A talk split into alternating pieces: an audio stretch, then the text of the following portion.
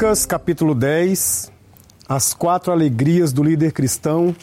Eu quero ler novamente a partir do versículo 17. Evangelho de Jesus, relato de Lucas, capítulo 10, a partir do versículo 17. E os setenta discípulos voltaram alegres, dizendo: Senhor, até os demônios se submetem a nós em teu nome. Primeira alegria, alegria dos resultados. Ele lhes disse: Eu vi Satanás cair do céu como um raio. Eu vos dei autoridade para pisar serpentes e escorpiões e autoridade sobre todo o poder do inimigo. Nada vos fará mal algum. Contudo, não vos alegreis porque os espíritos se submetem a vós, mas porque os vossos nomes estão escritos no céu.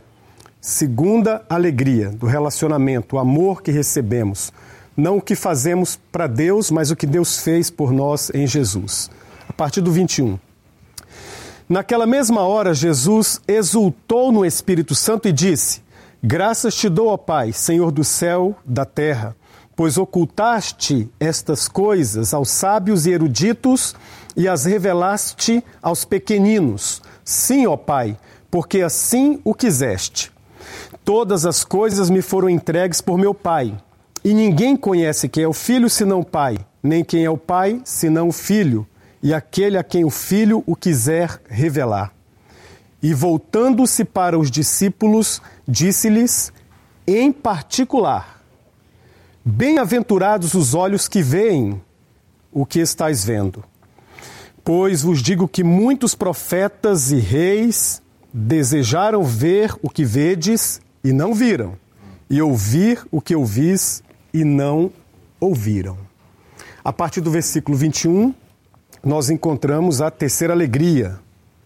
Naquela mesma hora, Jesus exultou no Espírito. É uma alegria espiritual, não que as outras não sejam. Mas esta alegria, ela está ligada diretamente com a revelação de Deus. A primeira alegria está ligada com os resultados, a segunda alegria com o relacionamento do homem para com Deus, e a terceira alegria, revelação. Mas em que sentido? Em que sentido, revelação? É, tem a ver com descoberta de princípios eternos, princípios espirituais, como que Jesus descobriu aqui, entre aspas, porque Jesus era a sabedoria encarnada. Ele descobriu um princípio eterno que Deus decidiu esconder as, estas coisas dos grandes e poderosos e revelar aos pequeninos. Quando você tem contato com a revelação de Deus, a sua mente é iluminada, isso traz alegria. E essa alegria está disponível ao líder. Quando ele descobre princípios na Bíblia, princípios eternos nas Escrituras Sagradas, para o seu trabalho, para o seu ministério, para aquilo que ele vai realizar, isso enche o coração de alegria. Por que, que há muitas pessoas tristes? Por que, que há muitos líderes tristes? Porque há pouca leitura da Bíblia, talvez, e quem sabe também uma leitura descuidada das Escrituras, porque não é tanto a quantidade, mas a qualidade. Quando você lê a Bíblia, procurando descobrir princípios eternos, você vai encontrá-los. E quando você encontra, o seu coração se enche de alegria. E isso se aplica a tudo na vida. Por exemplo, nós descobrimos aqui um princípio, ou pelo menos o meu coração se encheu de alegria com aquele princípio de que a simplicidade precisa estar na sua cabeça. Esse é um princípio que, com certeza, quando Ebenezer descobriu, o coração dele ficou exultante. Essa alegria tira o sono. É quando você, por exemplo, descobre um princípio eterno. À noitinha, se prepare, você vai dormir depois da meia-noite porque isso fica na sua mente, o seu coração fica cheio, fica tomado. Essa alegria tira a fome também, em certo sentido. Porque se você descobrir essa alegria próximo do meio-dia, esquece. A esposa fica dizendo: vem almoçar, espera só um pouquinho, espera só um minutinho. E você vai escrever e o seu coração está exultante, alegre demais. Essa é uma alegria que precisa visitar o coração do líder, descobrir princípios eternos. Ah, mas ela só é possível se o nosso coração permanecer um coração de um pequenino. Por quê? Porque ela está ligada à descoberta. A descoberta de algo, a descoberta de um princípio. Então o seu coração precisa continuar curioso, como o coração de uma criança, como o coração de, de um pequenino mesmo. Uh, eu tenho um, um, um equipamento, um celular, e eu conheço 30% das funções deste equipamento. A minha filha conhece perto de 100, a que tem 8 anos. Mas ela conhece isso a partir dos 5 anos, porque ela descobre, ela, ela, ela vai atrás, ela não tem medo, ela, ela se arrisca. Essa alegria de descobrir princípios eternos é fantástica. Eu quero compartilhar, por exemplo, a história do Ivan. O Ivan administrador, um homem cheio do Espírito Santo e um administrador. E ele foi convidado para pregar ele aceitou o desafio. Quando ele aceitou o desafio, ele viu onde tinha se metido, ele falou: Meu Deus, vou falar com o meu pastor, eu não sei o que eu vou pregar. Mas na sua mente vinha um livro, Números. E ele foi ler o livro de Números e leu e leu e não saía absolutamente nada. Eu disse: Ivan, pregue em João 3,16. Tudo bem, ele leu João 3,16, mas não, não falava ao coração dele. Ele voltava para Números. E no sábado à noite, depois de ter lido Números umas três, quatro, cinco vezes, no sábado à noite ele me liga e disse: Eu estou desesperado, eu prego amanhã e eu não sei o que eu vou dizer e eu não consigo desistir de números. Eu disse: Leia mais uma vez. E ele foi ler mais uma vez. E ele descobriu, capítulo 1, versículo 1, o Senhor falou a Moisés. Capítulo 2, versículo 1, o Senhor falou a Moisés. Capítulo 3, versículo 1, o Senhor falou a Moisés. Capítulo 4, versículo 1, o Senhor falou a Moisés. E assim em todos os capítulos do livro de Números tem a expressão o Senhor falou a Moisés. Ele descobriu algo. O seu coração ficou exultante. Ele descobriu um princípio eterno. O Senhor fala, Deus fala. Essa foi a mensagem que ele pregou naquele domingo. Nós cremos num Deus que fala. Eu fiquei tentado a dar o título da mensagem dele: Números não mentem. Mas eu desisti. Não, não, não dei, não disse isso. Não dei, não dei para ele.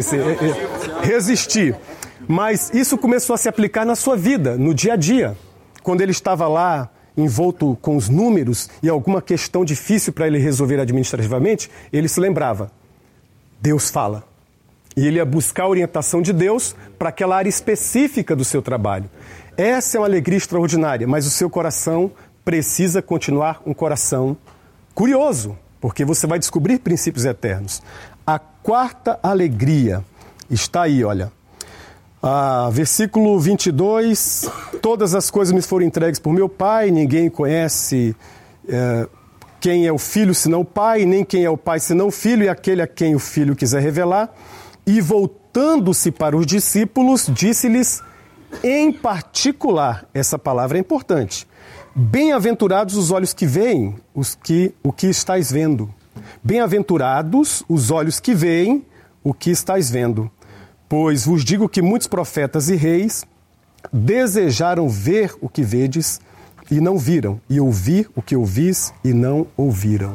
Enquanto a primeira alegria está ligado ao poder, a segunda à piedade, essa a terceira a princípios eternos que descobrimos essa quarta alegria, ela está ligada à razão de viver, está ligada ao privilégio. Por isso que ele disse em particular, é você se considerar privilegiado por fazer parte de algo maior do que você mesmo, está ligado também ao propósito eterno de Deus. Ao propósito.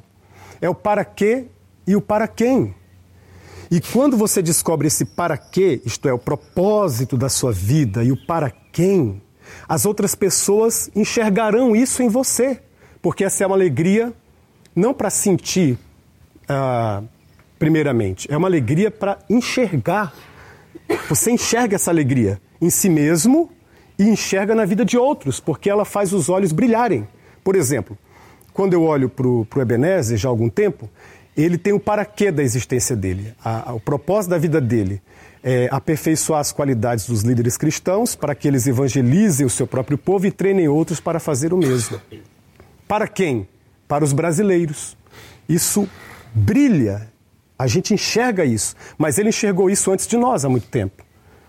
Há muitas pessoas que não têm um propósito de vida, querido. E há líderes também que não descobriram ainda o seu para quê e o seu para quem. É como aquela história de um, de um, de um passarinho que cantava muito bonito, mas ele estava engaiolado, estava preso.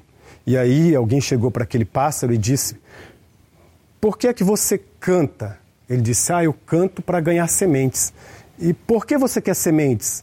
Ah, para eu poder comer e ficar feliz. Mas por que, que você quer comer essas sementes? Para eu poder crescer. E para que você quer crescer? Ah, eu quero crescer para eu cantar mais bonito ainda. E para que você quer cantar mais bonito ainda? Para eu poder ganhar mais sementes. É aquele ciclo. Ele simplesmente não enxergava que estava engaiolado.